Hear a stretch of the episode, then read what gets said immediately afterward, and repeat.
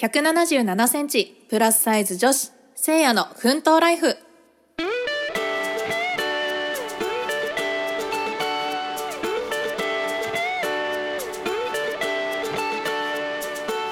始まりましたせいやの奮闘ライフ。身長177センチプラスサイズ女子のせいやが主に高身長の悩みや発見をぼやく番組です。はい。というわけで日曜日になりました。皆様お久しぶりでございます。あのこの前ねあの友達があ、まあ、大学の後輩なんですけど友達が、えー、スタバで働いてたんですよバイトで。でたまたまちょっと近くにいたんで寄ったんですね。で、まあ、その日が最終日だってことでまあちょっと一つソイラテを買いまして。で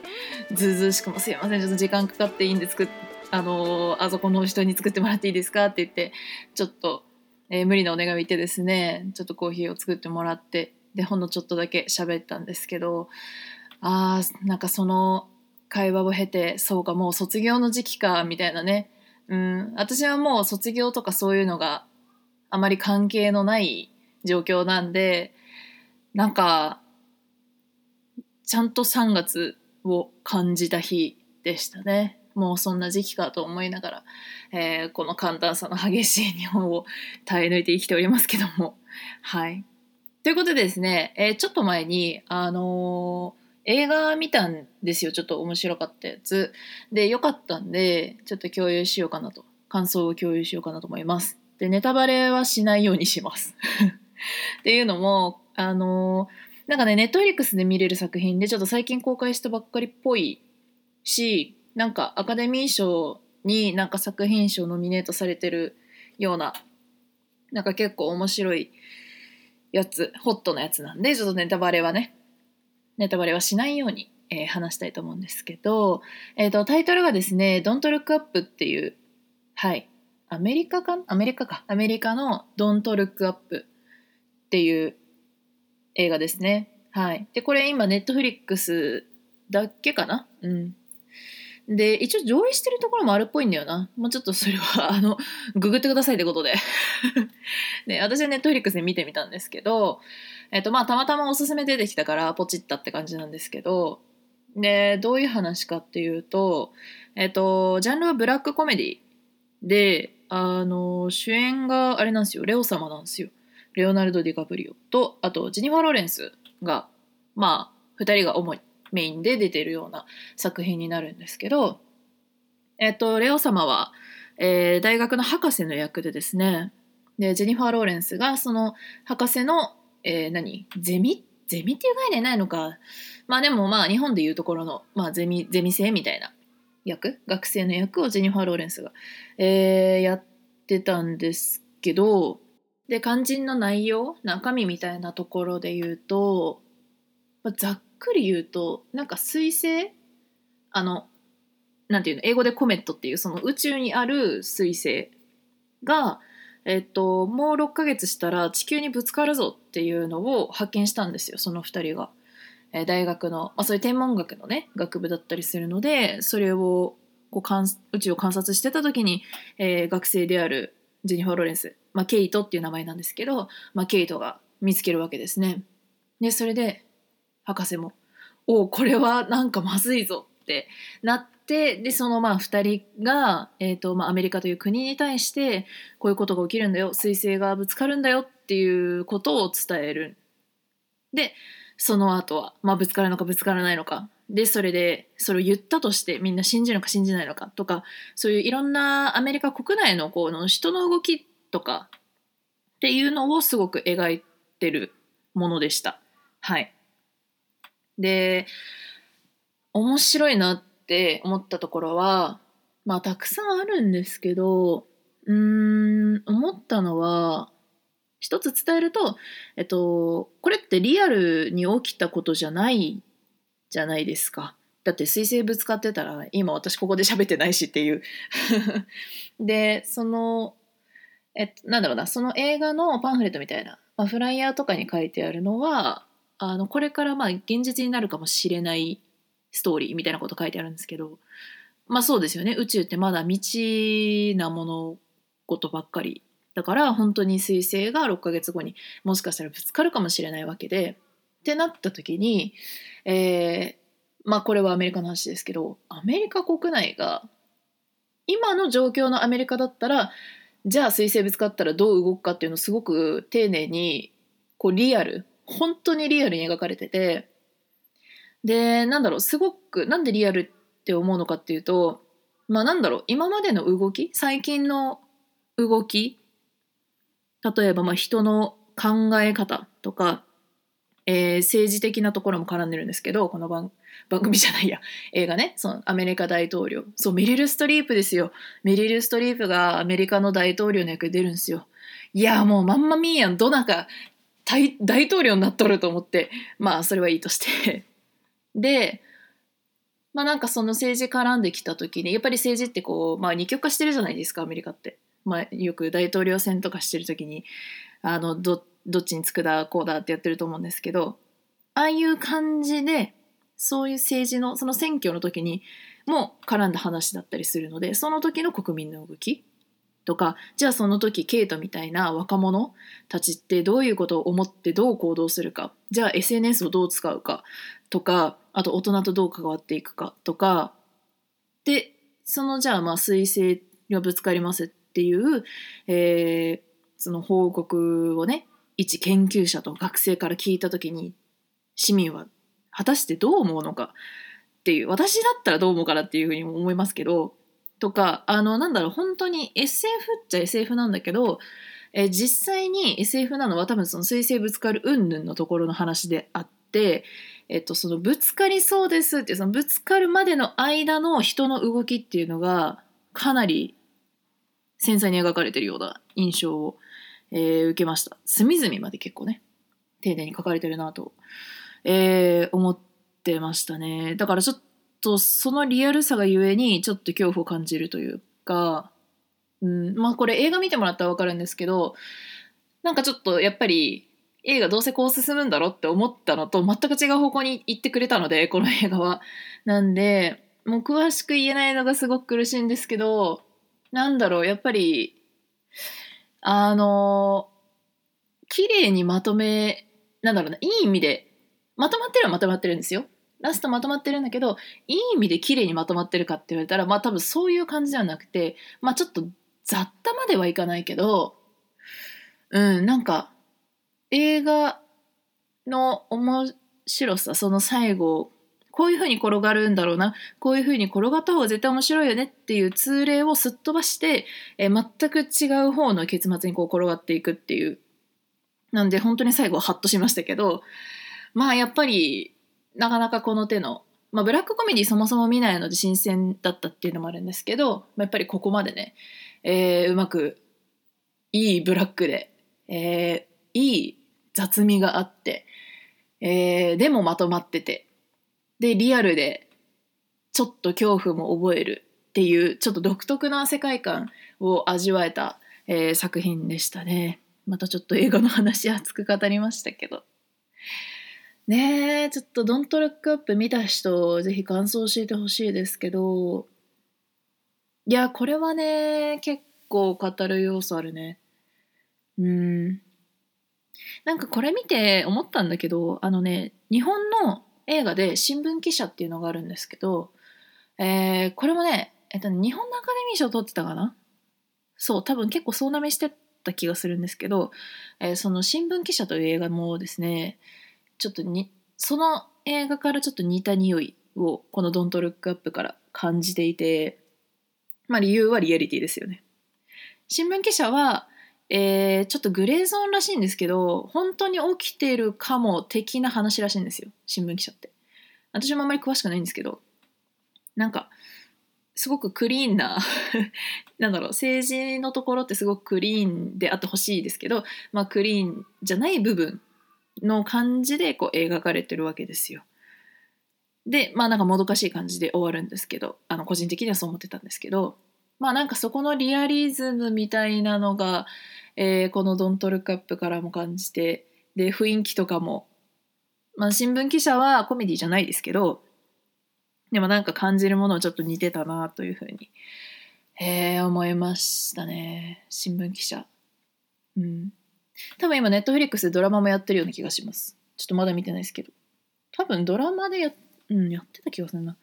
はい。というわけでまあ何はともあれ今すぐに「ドントロックアップを見るならおそらくネットフリックスに入らないとな気がするんだけど。上映してあやってんのか。あやってるっぽいっすね。あああなんかちょっとちっちゃめのシアターでやってるっぽいな。はい。ちょっと気になった方ぜひ見てみてほしいですね。まあ2時間20分とかちょっと長いですけど。うん。でもね一気に見れると思いますよこれは。はい。ということで「ドントルックアップですね。ちょっとアメリカのアカデミー賞が、まあ、ドライブ・マイ・カーも入ってるしね、えー、結果どうなるかすごく楽しみにしております。また、えー、映画ねなんか面白いのあったらちょっと感想共有したいなと思ってるんで。はいお楽しみに。お待ちください。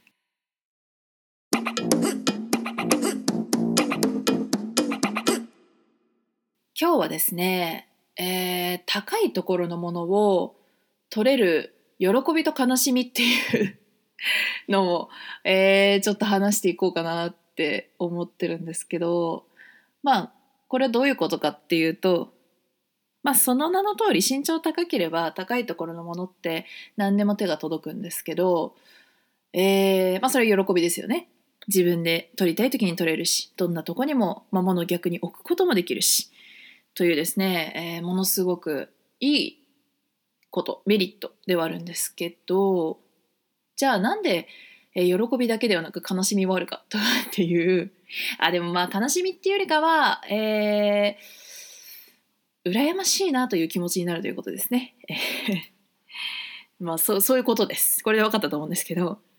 えー、っとちょっと一個エピソード話すとあのこの前職場でえー、っと結構高いところに物をしまう場所があって、まあ、いろいろ形ついてるんですよ上の方に。でとりわけその踏み台みたいなのもないんですよそこに。なくてで一緒に働いてる子が、まあ、身長155とかまあなんかそのあすごい感っちゃった その何、えー、いわゆる平均値に入る感じのまあ別にすごい小柄でもなく大柄でもなくっていうようなまあ、なんか本人もザ平均ですとか言ってるんだけど、まあなんかその子がこの前、えー、高いところのものが取れなくて、で、私は別の作業でちょっと遠めのところにいて声は聞こえる状況だったんですけど、で、その子が高いところのものが取れなくて、えー、別のですね、えーえー、男の人にですね、180ぐらい男の人にですね、まあ、会社あ職場の人ですよね。言って高いところあれ取ってくださいって言っててはいはいみたいな感じで撮ってるわけですよ。でそれ横目で見るわけですよ。そうかと思って。高いところのそのあれを取ってくださいっていうその言葉ってあんまり言ったことないなと思って。まあもちろんその何？であの ダイニングテーブルとかでそのご飯食べてる時に遠くの方に醤油があってその醤油取ってみたいなのはあります。もちろん。それはそこの人が近いから。でそこまで行くのにもちょっとなんか行きにくかったりするから取ってねっていうのと言ったりはしますよ。だけどそれは水平な なんか平らなところの話であってあの上下の動きとは関係ないわけですよ。だからその上の方にあるものっていうのはですね、えー、なかなか頼んだことがないわけですよ。うん。えもうこれは本当に小さい頃からそうで、えー、基本的にですねもう身長が多分小3くらいで、えー、140あったんですよ。うん、多分その時小3くらいの時みんな多分140とかなくてまだ100 20、30の世界とかだと思うんだよな、確か。なんか遊園地で140センチ以上じゃないと乗れませんっていう乗り物に、私は問題なく乗れてて、周りが乗れてないみたいな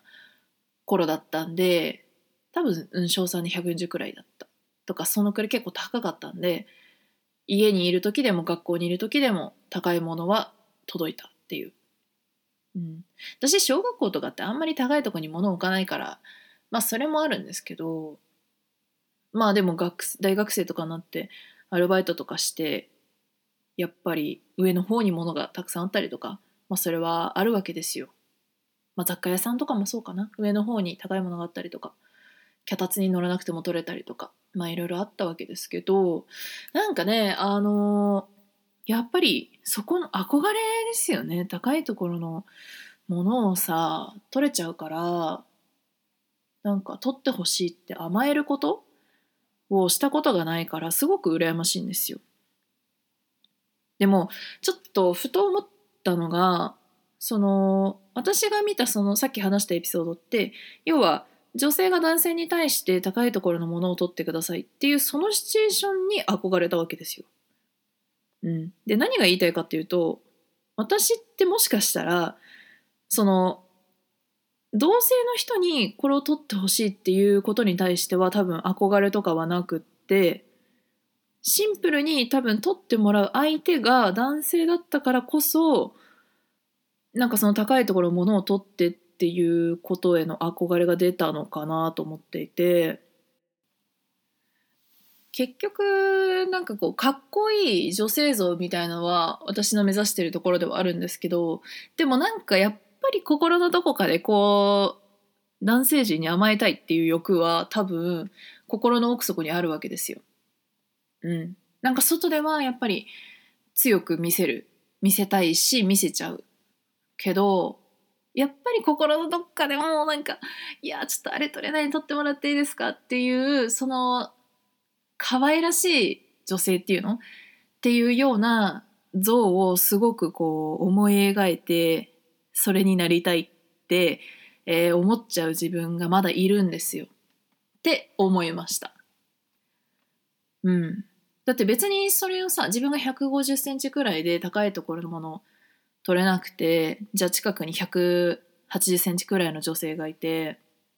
まあかっこいい人とかがいて、え、ちょっとあれ取ってもらっていいですか？っていうのって、まあ別にいいなって感じになるわけですよ、個人的に。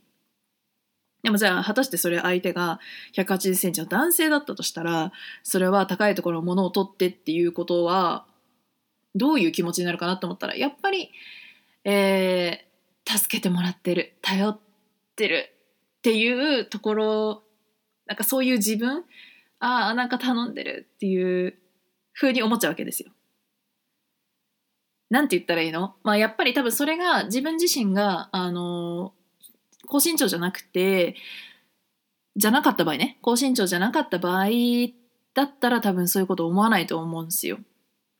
でもやっぱり今177センチっていう身長があるがゆえにやっぱり、えー、そのエピソードみたいに高いところものを取ってって身長の高い男性に言っているっていうシチュエーションを見ちゃうとああいいなって、えー、思っちゃうんだよねこれねこれみんなどうなんだろう身長高い女の子ってどう思うんだろうかなんかうーん、どうなんだろうな。私だけなのかな。うーん、まあちょっと憧れがね、ちょっと私はね、強いのはあるかもしれないな、でも。本当に小さい子からずっと何でもこう高いところも取っちゃってたから、だって逆に言えばさ、低いところのものってさ、高身長からしたら最悪なわけなのよ。だからそのさ、小学校とかのね、その後ろ、教室の後ろにあるロッカーとかは一番下とかになるともうね最悪。屈伸運動がめんどくさい。本当に。めんどくさい。だから高校生の時とかはやっぱりいわゆる置き弁をしてたわけですよ。置き弁っていうのは多分わかると思うんですけどあの教科書とかノートとかまあそのあまりにも量が多くてカバンに入りきらないんである程度置いてくんですよ学校にそうまあ宿題とかあれば持ち帰るみたいな感じでテスト前はこれ持ち帰ってとかやるんですけどもうね一番下の段になった時は本当にかがまないといけないし頭の位置をさしゃがんで頭の位置をさらに下げないと、えー、教材が見えないというですね そういう事象が起きるわけですよ。なんて不公平なんだと思って。身長高い人は下のもの届いてでも苦痛を味わいながら、えー、見てるっていう。で逆に高いところもまあ取れるから問題ないっていう。なんかなんなんなんだろうね。全部取れるけど苦痛をプラスで味わうっていう。まあでも逆もあるか。身長逆に低いですっていう人からしてみたら多分ないものねだりなんだろうなこれもきっと。高いところのものがすぐ取れたらそれはいいことじゃんって。羨ましいよってきっと言われるんだろうなでも。うーんないものねだりやな。まあ一番いいのはあのみんなが手の届くところに物を置きましょうって話で そもそもね。そこに多分行き着いちゃうけどまあねどうしようもないこともありますから。しょうがないですけど。はい。まあそんなわけで高いところのものを手に取れる問題問題？議論、えーしましたけども。まあでも、えー仕事がスムーズに進むっていうのはメリットではあります。正直。うん。あそこのものを取ってほしいっていう時にこう自分でスッと取れなくてそこに時間がこう余分に取られちゃうくらいだったら私は取れた方がいいかって今思っちゃいました。なんだよっていうね。だったら最初からそれを悲しいとか言うなよって話なんだけど。まあまあまあまあ。あの思うことはいろいろあるあるわけですよみんなね。うん。そうそうそう。そうなんです。うん。ということで、えーこれからも高いところのものは自分で、えー即座にすっとね、えーかっこよく、えー取ってどんどん仕事を進めていけるようになっていきたいと思っております。はい。聖夜の奮闘ライフさて本日もエンディングとなります。えー今日は、えー、と映画「Don't Look Up」のお話と、えー高いところのものをね、えー取れ取れちゃう取れちゃう議論。ネーミングセンスが。まあやばい。えーまあそんなね2つお話ししてまいりましたけども、えーアカデミー賞はね結構ホットだよね今の時期ね。日本のアカデミー賞もこの前あったしね。えー個人的には毎年結構ね楽しみにしております、えー今年なんかもあのドライブ・マイ・カーね日本の映画なんかも、えノミネートされたりなんかして結構盛り上がってる映画業界でございますけども。はい。結果楽しみにしておりますはいというわけでですねえっ、ともう最後ですのでまたインスタグラムアカウント紹介するんですけどえーアカウント名がですね、えー OKADA アンダーバー SEIA えー岡田アンダーバーせいやで、えー出てきます。はい、そちらのね、インスタグラム、まあ、もろもろ、えー最近全然更新できてないんだよな。えーはっきり言って写真がないっすよ、載せる。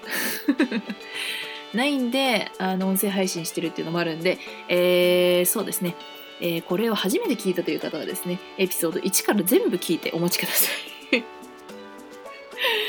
もうね、エピソード10過ぎてるからね、あのーまあ、来週の日曜日までっつったら7日間なんで、えー1日1個聞いていただければ、えー3個も余ってしまうというですね、えースペシャルな、えー個数に、エピソード数になっておりますので、ぜひ、えー聞いてくださいませ。